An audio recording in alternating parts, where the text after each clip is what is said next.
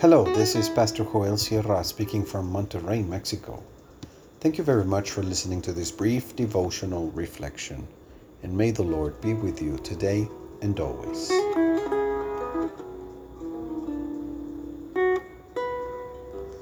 His hands were tied. We read in Mark chapter 15, verses 1 through 5 in the New International Version. Very early in the morning, the chief priests, with the elders, the teachers of the law, and the whole Sanhedrin, made their plans. So they bound Jesus, led him away, and handed him over to Pilate. Are you the king of the Jews? asked Pilate. You have said so, Jesus replied. The chief priests accused him of many things. So again Pilate asked him, Aren't you going to answer? See how many things they are accusing you of.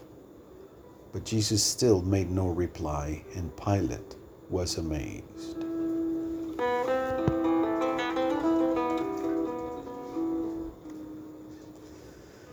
They thought that the most appropriate thing was to tie the hands of Jesus.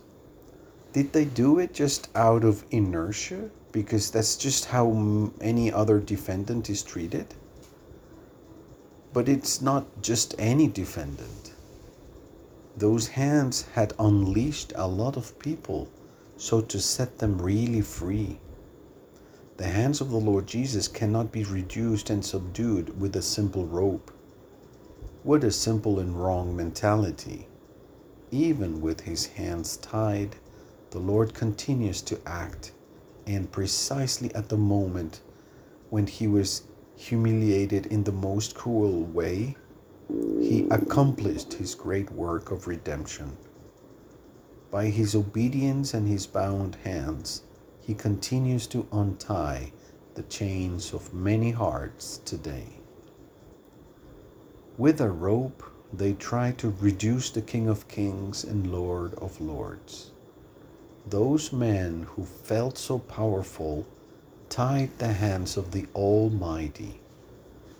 The text indicates that that supreme council had more than one chief. It mentions the chief priests.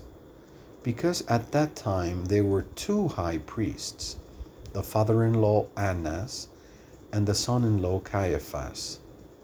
Although he had already officially ended his period of authority, Annas was still involved as if it, he were still the high priest, influencing over Caiaphas, stifling his leadership. Two high priests who do not have the stature of the true high priest Jesus, whom they con- condemned to death. The priestly function is to establish a bridge of contact between God and the people. Apart from the Lord Jesus, there is no one else who performs that function. He is high priest forever, not according to the line of Levi or Aaron, but according to the order of Melchizedek. It's an eternal priesthood, not subject to the law of Moses. He is a priest turned sacrificed, with his hands tied like a lamb ready to be sacrificed. A Roman authority appears in the story. It is the governor Pilate, who was amazed at the attitude of the Lord Jesus.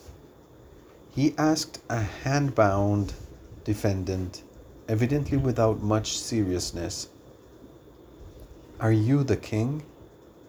And so, with his hands tied, the Lord Jesus answered, You have said it. Indeed, Jesus is the true King, and he is the true priest, unlike the little human kings and priests who are possessing him. His kingdom is a kingdom of peace, and his weapons are not deadly but life giving. And in his priesthood, he himself is the sacred sacrifice that achieves through true reconciliation between God and God's entire cosmos. Let's pray.